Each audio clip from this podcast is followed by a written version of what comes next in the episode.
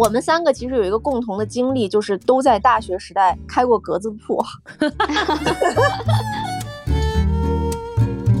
因为你的职业和这个穿搭博主完全不搭嘎，所以我特别好奇的就是一个素人怎么能变成一个就是能接这么洋气广告的 穿搭博主？但其实几百粉以上，只要你的那个流量很好，都会有商家看到你。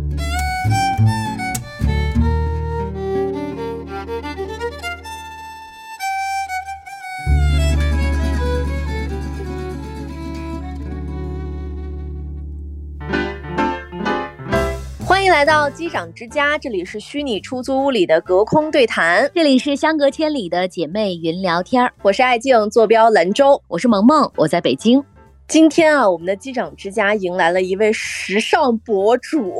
哇哦，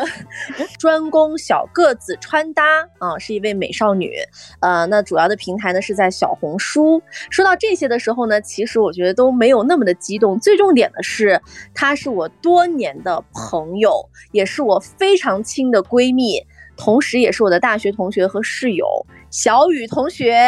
让我们掌声欢迎小雨！欢迎欢迎，来给我们机长之家的小伙伴打个招呼吧！啊，大家好，我是小雨，我的坐标在四川成都，目前主业是在事业单位工作，小红书的名字叫做潇洒张潇潇，非常高兴能够来到呃机长之家做客，也特别特别开心得到艾老板的邀请。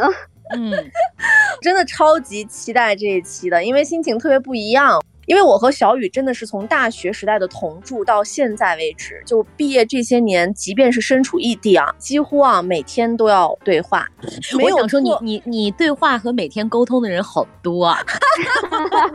我我最最频繁的就是和小雨，这个是我所有的这个就是屎尿屁的那些话说的最多的一个人。但是唯独有一个内容我们没有特别特别展开的聊过，包括就是像我和萌萌这样，我们可能经常会打几个小时的电话去聊一个事情。就是他在这两年，其实从一个完全的互联网小白，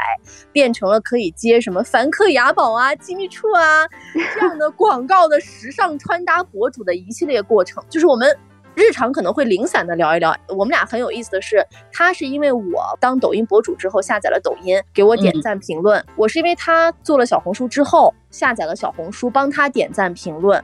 直到有一天啊。他又跟我说：“你帮我点一下我的什么广告的时候，我突然发现，粉丝已经六万了。妈呀！哎，在小红书上粉丝六万，真的。”太牛了，因为小红书本身自己的流量就不是像抖音一样那么大，所以其实如果你要有几万粉丝的话，就是一个大博主了。而且小红书的整体粉丝质量特别高，包括它的留言啊、点赞啊，包括它的精准程度都很高。然后艾金也跟我说了无数次，小雨，我觉得小雨最厉害的就是，我听说啊，你是从小白开始做起的，因为你的职业和这个穿搭博主完全不搭嘎，所以我特别好奇的就是一个素人。怎么能变成一个就是能接这么洋气广告的 穿搭博主？因为现在是春天了嘛，我也经常玩小红书，我也想找一些这个穿搭的灵感。然后每次看这些博主的时候，都觉得好羡慕啊。所以，我我我觉得今天跟你聊，我也特别的兴奋，就是我也很想了解一下你在整个小红书的运营过程当中有哪些干货，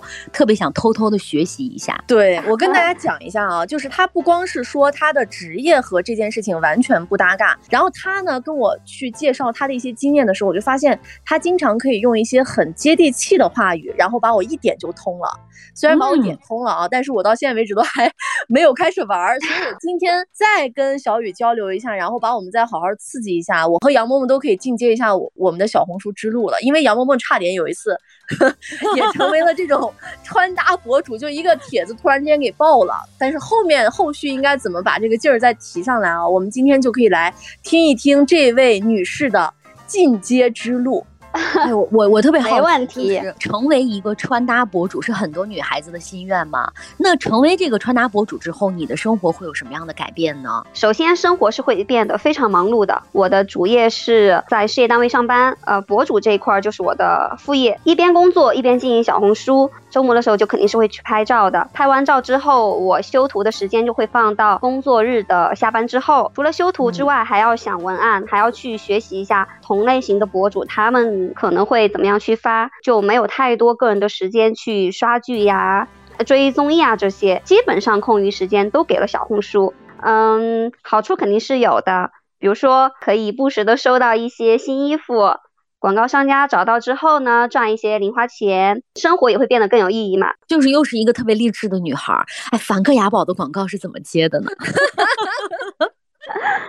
嗯，我现在是在我的主页上面留了一个我的邮箱，我当时就收到了他们的嗯邮件，加上微信之后就谈了一下价格，问了一下档期。然后他们发现挺合适的，后来就邀请我去探店了。他会给你提前有一些要求吗？会会会，每一个就是找到的商家，他们都有他们的 brief，里边就是有他们想要我们展示的图文的方向，还有他们的亮点，所以我们要按照他们给的方向去拍摄照片和想文案。但是我就就觉得，就梵克雅宝啊这样的品牌，然后我们一年可能也去不了两次，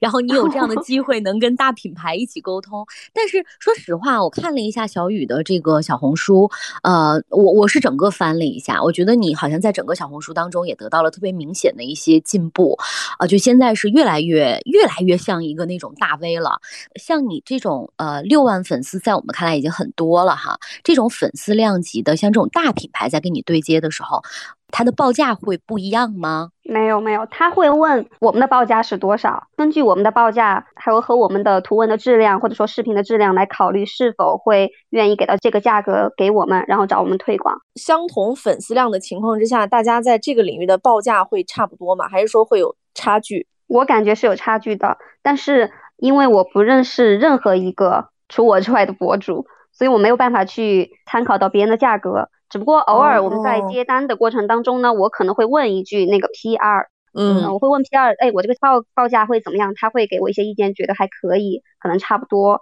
但我后来了解到，像我这个级别的，如果是加入了公司的，就是 MCN 公司的话，那么这个报价会翻倍，甚至是两倍或者三倍。但是他们的那个价格的话，他们可能会一部分是给公司嘛，然后留一部分给博主。你是从什么时候开始变现的？嗯，我是二零二零年二月份开始发小红书，真正的出现的第一条豹文是十月份。那么那条豹文出现之后呢，不停的有商家找我合作。其实，在豹文之前，也有很多小豹文，可能几百赞啊那种。在我正儿八经接单之前，其实已经积累到六千多粉丝了。只不过那个时候，我可能就没有特别的去往往穿搭方向去发展，所以前面的话，可能偶尔有一些人找我合作推广，我都拒绝了，因为我觉得那个价格也没有达到我要想去专门为他服务的那种程度。但是直到我十月份出现了一条爆文之后，一下子一两。千赞嘛，然后有很多粉丝在下面说想看我发穿搭，夸我好看呀，然后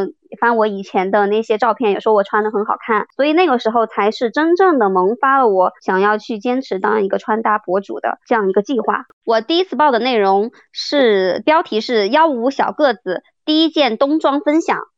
那么这条图文它的标题就指向性非常明确，然后首图也非常的好看哈，就是人和这个衣服都很好看。所以我觉得点进去的人很多，然后嗯，大家看了这个图片之后购买欲就很强，所以纷纷在下面留言，然后然后那个时候粉丝就暴涨，然后也有很多人在下面说嗯想要看我的穿搭，所以说我就真正开始了。然后在这条之前，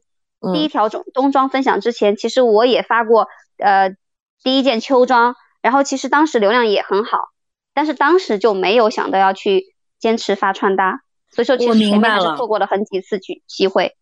第一，这个很重要，马上就来春天了，要发一条第一个春装是什么？我前几天发了一条，呃，第一件春装就是这件风衣，短款风衣，好好看，然后也是有五百多个赞。你看，第就也还算是最近比较好的。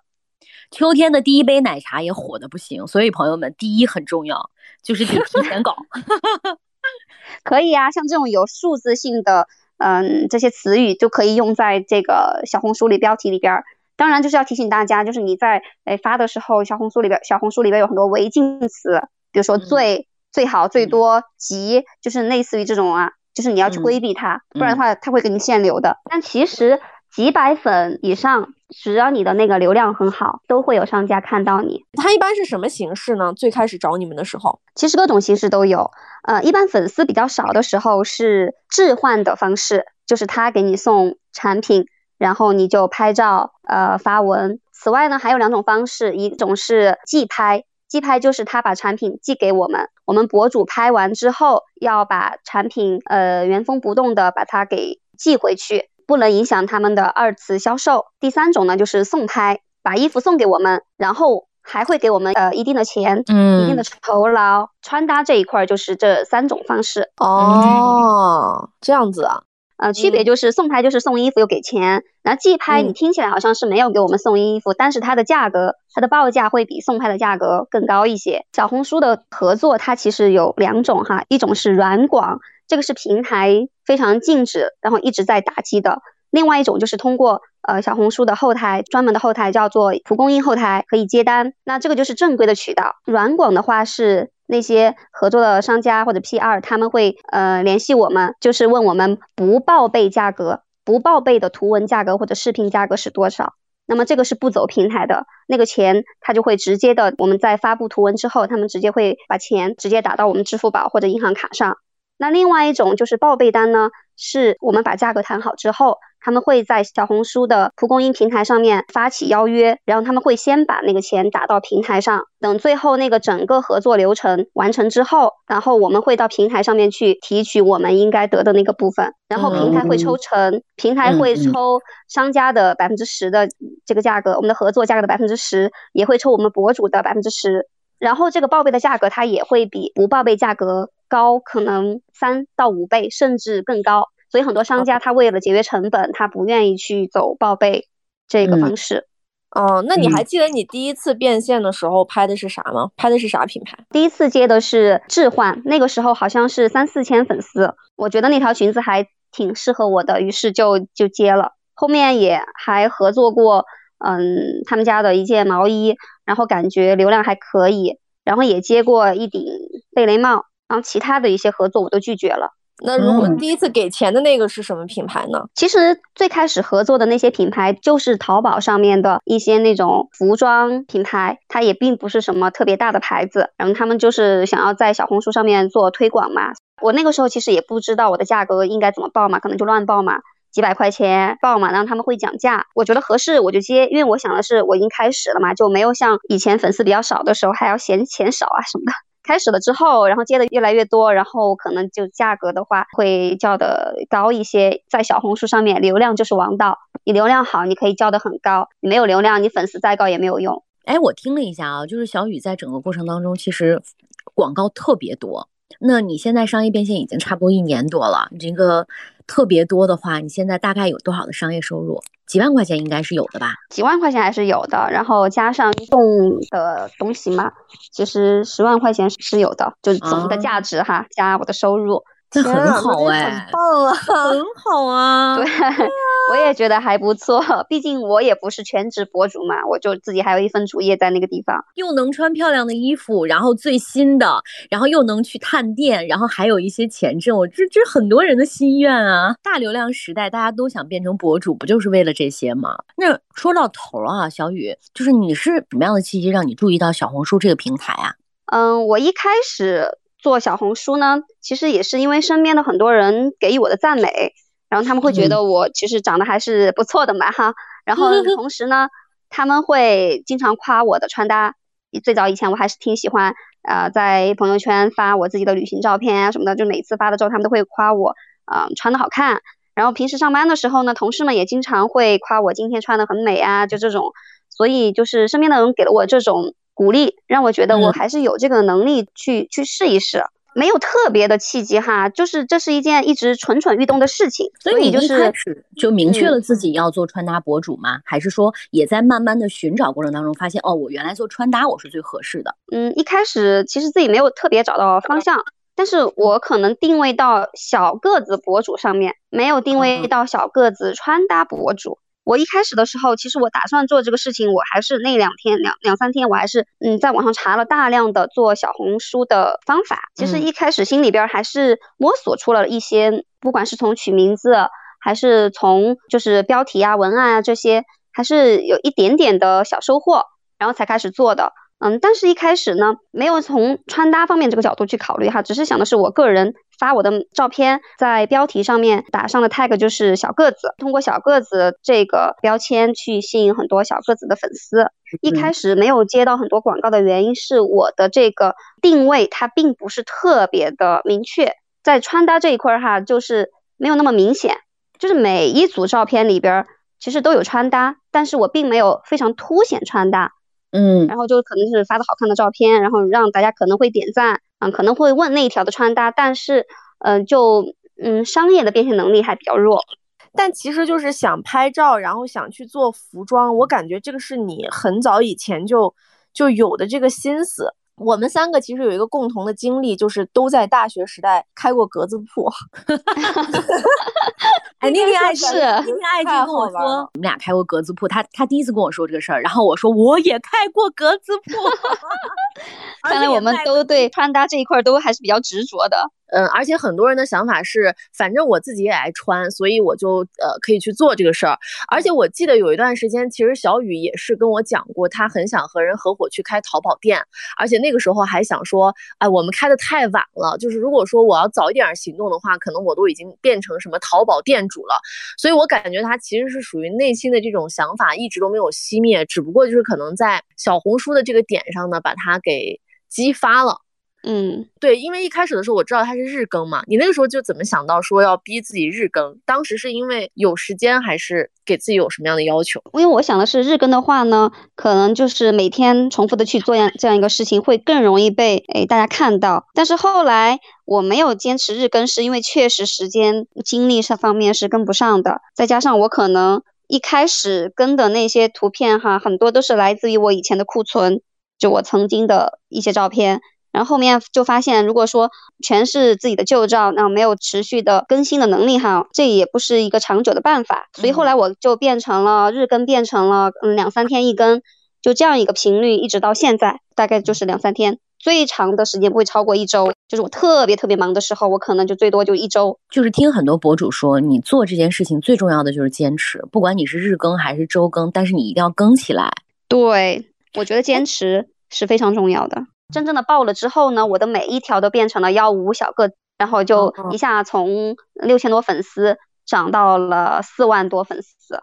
就几个月的时间，嗯，就可能三四个月吧，几个月的时间，还是要在你的定位上给的特别精准，你才能吸引这一部分粉丝。对，所以我这个地方一定要给就想要做小红书博主的这些姐妹们说一下哈，一定要把你的定位精准到一个非常非常窄的一个方向上面哈，就比如说我是。幺五五小个子，那么我就做幺五五小个子。如果说你是幺五五微胖的小个子，你还可以加上微胖，或者说你是方圆脸，你可以加上方圆脸，或者什么什么梨形身材哈。你不要觉得好像就是你加上这个标签之后，你好像你的粉丝渠道好像会很窄。其实我们中国十几亿人口，就即便是那个在这十几人口当中很小的一个群体，他如果能变成你的粉丝的话，都已经是一个非常大的群体了。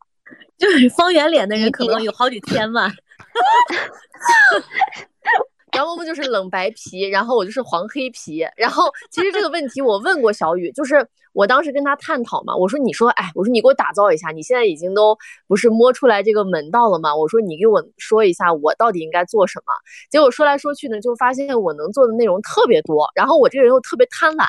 所以我就一直没有定下来说，我到底要在小红书上去发一个什么样的内容。所以那个时候小雨就说，你发的这些东西都太泛了，就是你抓不住那个你的固有的一些群体。他说你哪怕比如说做什么。短发女孩的穿搭，对，哎，就这种类型，他说这个才是有效的去发小红书。如果我就是只发一些美美的照片的话，那些东西没用。我明白了啊，就是首先要找到你的自己的特色，然后给你自己这个给一个精准的定位，通过你自己的精准定位，再配上你的精美的图文，去找到你对应的用户。对，对。然后有了对应的用户了之后，其实就对应的商家来找到你了。这其实就是一个比较完善的一个，我觉得一个思路吧。但是你最早的时候，小雨你在小红书上去找攻略的话，你你会搜什么呢？就比如说运营小红书啊这样的干货吗？对 对，类似于就是这种如何运营小红书啊，小红书如何呃迈出第一步啊，就这种。但是我们很多人都搜索过呀，但是为啥就你你就成了？人家研究了呀，就完了。我我觉得是大家没有去去做吧。就没有开始认真的去做去执行，嗯，第一篇图文开始，一直到就是我真正的开始变现哈，开始爆文，中间大概有八九个月的时间，我中间其实是没有任何的，基本上是没有任何的收入，但是我同样的花跟现在一样的时间去做这个事情，然后两三天跟，有些时候发一条图文可能要耽搁我几个小时的时间，我周末的时候我还是会去拍照嘛。那个时候就是拍自己买的新衣服，或者说就是以前的旧衣服，但是我还是在坚持做这个事情，我并没有说啊我就放弃了，或者说哎怎么就是我坚持了几个月了，为什么一点效果都没有？为什么还没有商家找我？我没完全没有着急，我就是坚持了这条路，那我就把它做下去。这个坚持有两个心态，哎，一个心态是我觉得无论有没有商家找我，我都愿意更下去，因为这是我的热爱，这是我做抖音的初期。然后还有一种心态是，无论有没有商家找我，我都相信我肯定能爆，我肯定能火，我这条路肯定能走得通。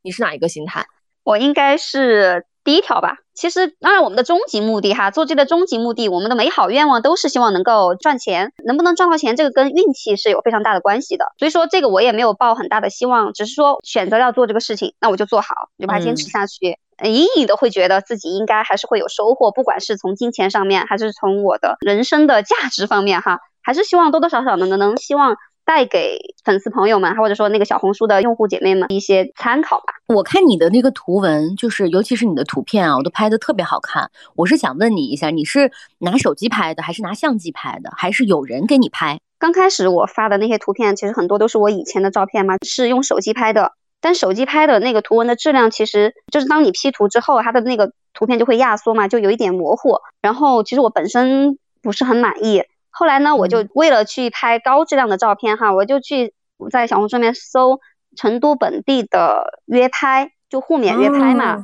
对，就是那种就参加那种拍照群，认识了嗯一些那个摄影师，当然他们的能力也不是很好哈，他们可能也是在学习的过程当中嘛，他们也想找模特拍，然后我也想找那个摄影师给我拍照。所以前期的话，可能就偶尔周末的时候就问一下对方要不要拍呀，然后顺便他们就可以拍模特嘛。然后我的目的就是希望他们给我拍一点穿搭嘛。然后商单开始多了之后，这样子每次约，有些时候别人也不一定有空嘛。有些时候他是互免的情况下，他们的那种态度好像也不是很好。呃，所以说前期我还是受了很多委屈哈，一把辛酸泪就现在暂时不说了。后来我就 就找到了其中一个。呃，认识的一个女摄影师，她其实比我小好几岁，就想问她要不要做兼职，因为她本身也是主业是呃有的哈。然后我就以一个比较低的价格的合作方式，毕竟她也不是特别专业嘛，当时，然后就跟她合作。所以每个周末我们单子多的话就呃两天都拍，单子少的话就拍一天，因为我不是一周就跟个两三次嘛，所以说这样的频率其实也够了。你们就像一个 team 一样，你是老板，然后给这个摄影师给一些费用，你们俩就成为一个两个搭子，就开始这个穿搭之路了。对我比较好奇的是啥呢？比如说你周末的话，你说你两天都要去拍嘛，一般这个流程是要怎么拍？因为我也看到很多那种服装店的店主，可能跟你们拍摄的这个情况也差不多，就要嗯拿很多的衣服，然后去到一些店面或者你这个地点啊什么都怎么选？因为我觉得你要拿很多衣服出去，而且。造型什么都要做好啊！一个人弄这些真的很累，真的真的非常累哈。就是如果你要想做好，真的不是一般的人能够坚持下来的。就我现在讲一讲，我每天说一说，让一般的人劝退一下，然后让不一般的人赶紧听一下，怎么才能做到？嗯，如果说我周六嗯要和这个摄影师约拍的话，我提前会在网上选好地址，我可能会想我大概我呃这个周末要拍的衣服适合咖啡厅，或者说适合公园之类的地方。然后找好地点之后，就跟他约好时间。那么第二天早上，如果我们约的时间是大概下午一一二点钟哈，可能上午睡到八九点钟，洗头、洗澡、化妆，然后这个可能就得两个小时吧。前一天晚上我就要把我第二天拍的衣服就要搭配好配饰，然后整套衣服和鞋子等等都是自己完了之后，我就开始熨衣服，叠好放到箱子里边，然后就打车过去。你一般带几套衣服呢？一套衣服要拍多久啊？这个拍摄它非常看光线。如果光线不是很好的话，它拍摄的时间会比较长，而且非常占用后期的时间，所以可能就是半个小时到一个小时不等。一般的话是两套到四套之间，就要拖一个大箱子，然后把所有东西装进去，还要换场景。对，就是说一个大的那种商圈呀，或者说一个呃公园啊，然后公园附近有咖啡厅啊，这种就换几个博主哈，有两种，一种就是呃穿搭博主哈，一种就是他每天都是一个场景一个动作，封面全部都统一。然后我是不一样的，就是我每套的动作呀，还有包括我的地点，我是不一样的。我是想寻求多样化的，那我的这种呃方式呢，就会非常耽搁时间和精力。然后还要去厕所换衣服，对，我跟你说，真的是东西也没地方放，然后你整个人是很狼狈的状态。那后期是谁来做呢？是他来帮你修图，还是你来自己修图？当然是我自己修啦，因为这个跟他合作的价格本来已经很低了。嗯，在修图这个过程当中，我也是不断的摸索了，所以我现在就即便有些时候光线不是很好，或者说可能角度啊什么的没有照的很好，但衣服照的很好看，我还是能够呃挽救这张图片。对，我觉得你现在就是修图的这个能力真的是很强，因为我有的时候经常会就是让小雨帮我去审核一些我我不太知道到底是美还是 丑的照片，他就会跟我说那个牙齿不太对，或者是哪里哪里那个嘴神态不太对，就是会以小红书博主的这种要求去审视一下我这张照片，然后我就跟他说，我说那你不对的，你给我修一下。我记得我有一次在葡萄牙的一个麦当劳前面，然后照了一张我自己就是那张照片是非发不可的照片。结果呢，腿啊什么的，反正照的不是很好，我就让他帮我修了一下。他就告诉我，那个胯的那个部分要缩窄一点，不要光拉腿，然后把胯也要缩一下，之后你整个那个腰身比例就会变得很好。我突然间觉得他进阶了好多哦，因为。原来上大学的时候，我们不是一个专业，他这个专业是要跟着我们一起去拍照。我们那个时候其实都是专业人士，拿着单反呀要拍，然后做后期，然后给他拍很多照片。而且以前我是觉得，你其实，在拍照的时候也没有那么多自然的动作呀，或者是表现能力没有那么强。这个要我刚想问这个问题，对，就是就很多人，比如说拍几百张照片，甚至像你一拍拍几个小时的时候，你根本不知道摆什么姿势，你那对哪来的？对啊，其实说到这个哈，我自己也觉得我自己还应该多学习，所以偶尔我会就刷一些就是这个呃模特儿就怎么样在一分钟之内摆几十个动作这种哈，我会去呃去看，嗯，但我自己还是觉得我自己学的不好，有些时候拍着拍着我就不知道该怎么做了，就还是会尴尬。但就是尽量去学习吧，多看别人是怎么拍的。现场的时候，我看一下啊，这个地方人们怎么拍的，我可能就就搜一下图，然后就现场学一下。就你的经验来说的话，你觉得什么样的穿搭，或者说你什么样的照片图文才能获得更多的点赞？那如果是一个素人的话，他在这个其中需要准备一些什么？这个方面的话，我不能很笼统的去说，一定要具体问题具体分析。素人的话，那么你是哪个方向的素人？因为如果你只是纯素，你没有任何特色，人们为什么要去关注你呢？啊，就你没有办法给别人有参考。对这个地方，我一定要说一下啊，我们所有人做小红书博主的话，你一定要有一个词在你的心中，就是你的内容一定要有利他性，对对他人有利，你的每一篇图文对别人都是有利的，那么收获点赞、收藏和别人去发落你、去关注你，那肯定就是自然而然的事情。哎，我有一个小私心，我想问一下啊，因为我有一篇小红书不是突然爆火吗？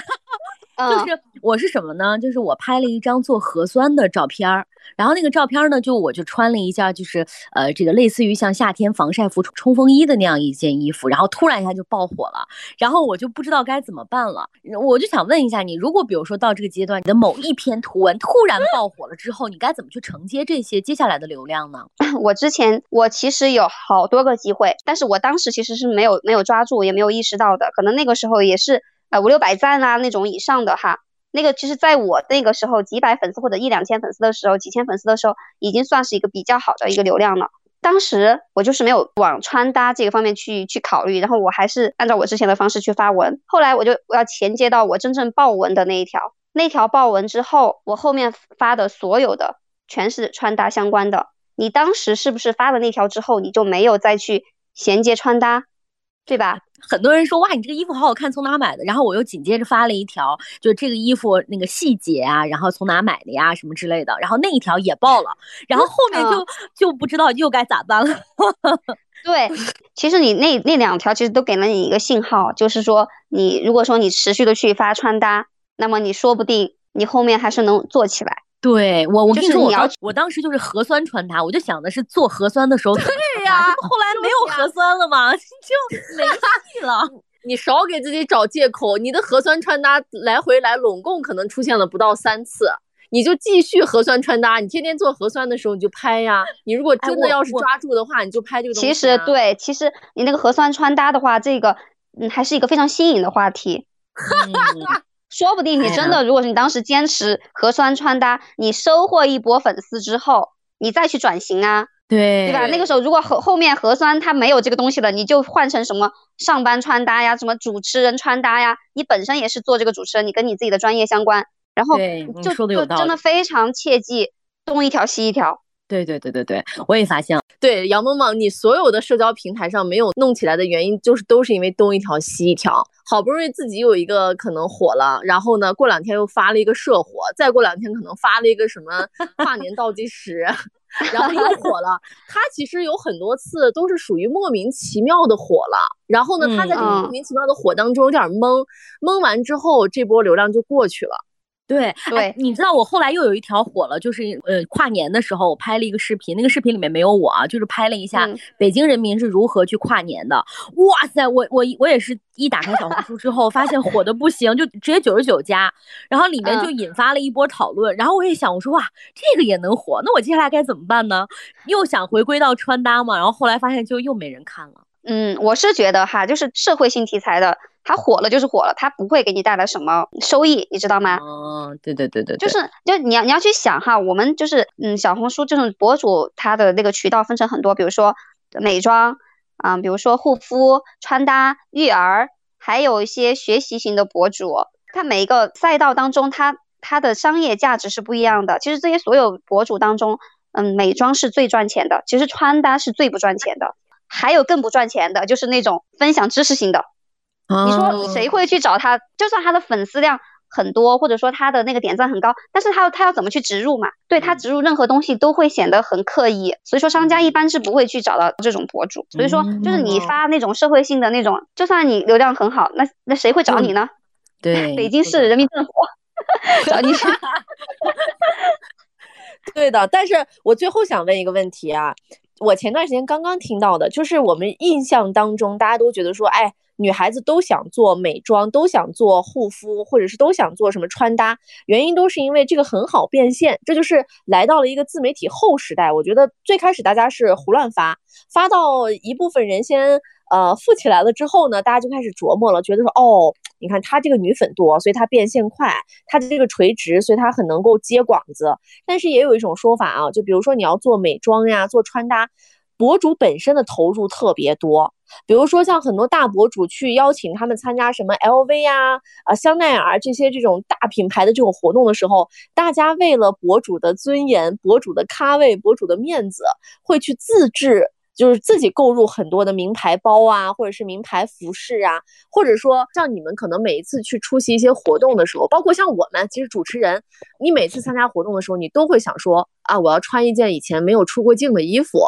或者说我要背一个什么合适的包包啊，或者我要做一个什么造型，就这样来回来弄完之后，很多人也会有这样的论调啊，说虽然说这个挣钱，但是花出去的也多，然后最后统计起来四舍五入可能没赚上钱。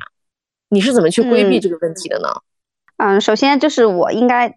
我还不算是粉丝很高的一个博主哈，就是参加那种活动或者说就是出席的那种，其实比较少机会，就还好。嗯，但你日常去更新穿搭的话，不是也得买衣服吗？你会因为更新的这个诉求而去买很多衣服吗？还是说现在你的这些更新都是在你正常买衣服的这个频率范围之内，可以把它 hold 得住的？啊，现在是在正常的范围之内，因为你开始做穿搭博主之后，就会有那个商家会给你送衣服啊，会那个送拍嘛，或者置换嘛，所以说有一部分对衣服这一块不用担心。如果说确实有不是很合适的衣服哈。然后就可能就自己买嘛，因为毕竟，嗯，商家他也付你钱的嘛。比如说我之前去参加那个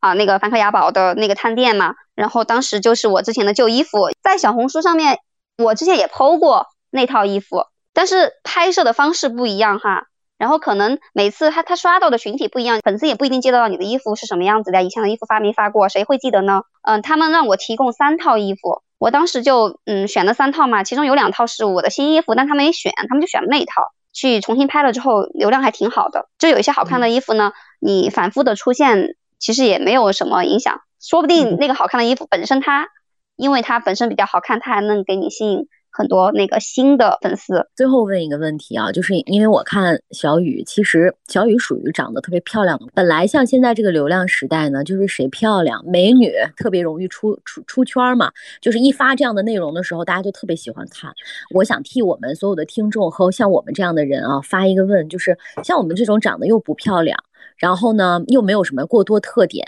然后是有穿搭的热情。你觉得我们这种人，如果要是当一个穿搭博主的话，他真的能做起来吗？呃，首先萌萌你太谦虚了，我觉得你很漂亮。嗯，其实当然长得好看，嗯，当然是一个优势。但我也发了到很多他其实长得很普通的博主，也有很多人甚至粉丝非常非常的高。这个就是一定要是看你的内容，而不是看长相，因为嗯，其实到现在哈。就像刚刚萌萌说到，呃，因为长相可能吸引很多粉丝。其实我感觉，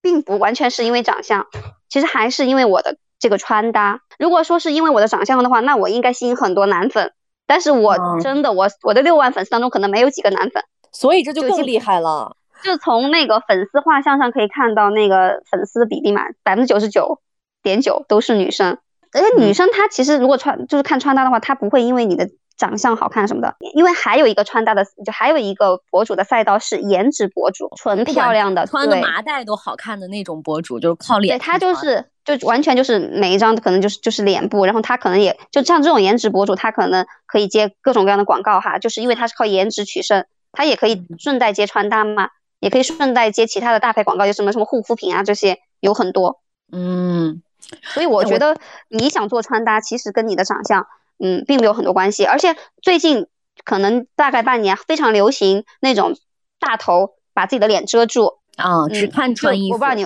对，我不知道你有没有刷到过这种哈，然后而且就是粉丝特别特别多，一下子就，呃，那个那个博主一下子就。十几二十万粉哇！就他我觉得我们素人好像还是有有有一定的这种空间的。我觉得要向小雨学习。杨萌，我们可以做头大肩窄型的穿搭。然后 我跟你说，你去干啥呢？你去测评那种各种各样的假垫肩以及各种各样的假垫肩的内衣。我给你这个思 路，你赶紧去做。因为我和萌萌，我们俩现在都发现我们在穿搭上的共同点就是肩窄。对，所以我们就是完全离不开假垫肩的这一系列的东西。最后大概总结一下，我想看看小雨啊，我这个总结对不对？就是如果你想要成为一个小红书的穿搭博主的话，首先你要找到自己的特色。然后要找到自己的定位，然后就是不断的坚持去把自己的图文发好，要坚持的去去去去更新。然后呢，根据自己不同的这些粉丝的特性，再给自己做一些进阶。如果要是突然有了一篇爆文之后，要好好的研究一下这篇文章为什么会爆，然后找到这个文章。这个流量爆破的这种密码，再去以后沿着你这个密码再去往下发，你可能就能找到一定的这个方式。前期可能还是需要再去找一些相关的一些内容去学习。你包括你自己的一些简介呀、你的名字呀、包括你的头像什么的，把这些基础的设置好之后，就去坚持发就可以了。你就真的会有一些商业的人会找你。在这个过程当中，你可能会经历很多的黑暗。那在黑暗的时候呢，就一定要咬牙坚持下去。而支撑你咬牙坚持下去的呢，肯定是你的热。爱，或者说你觉得自己某一天一定会火，就是咬咬住牙就 OK 了，是这样吗？就是我要特别想要补充一下，就是那个至暗时刻啊，你可能就是爆了一篇之后，可能第二篇、第三篇它又恢复到这个呃平静，可能就没有人无人问津，这个时候会是一种非常大的心理折磨，就是流量焦虑哈。我其实之前很多次我在那个小红书，我流量不好的时候，我也会去搜搜这个流量焦虑。当面临流量焦虑的时候，自己一定不要气馁。别人的流量焦虑，然后大家都都焦虑，那就是正常的。然后接着去发就可以了。想做就去做，然后就坚持去做好。我觉得就是成功应该是早晚的事。对，我觉得拎到一个重点，也是我从小雨身上学习的。他告诉我的就是，就是一定要为别人带来价值。为别人带来参考性，我觉得这才是穿搭博主最核心的内容，而不是你的身材要多好，然后你的这个品味一定要高到什么程度去。但总有一个群体是需要你这样的人来给他提供一些建议和参考的。对，嗯，对，前提是需要你找到自己能够给别人提供的那个方向，我觉得就 OK 了。特别感谢小雨，我觉得今天小雨给我们带来了特别多的干货，真的都是纯纯的干货。如果你也想做一个穿搭博主的话，我觉得我们这一期节目啊一定要听，或者说你身边有朋友想做的话，你要转发给他。我们要做一个硬广，小雨的小红书呢叫做潇洒张潇潇，大家赶紧去搜索。另外呢，如果你要是你想成为一个穿搭博主的话，我觉得可以在我们的评论区里面，我们一起来讨论，然后看看小雨还能够帮助几位小伙伴啊成为这个穿搭博主。好的，那我们今天节目就到这里了，谢谢小雨，欢迎小雨再次来到这个机场之家，我们以后我们家里特别欢迎你常来。谢谢萌萌，谢谢艾老板，希望有机会再次到机场之家做客。好的，好的，那我们今天就这样，嗯，拜拜，拜拜，拜拜。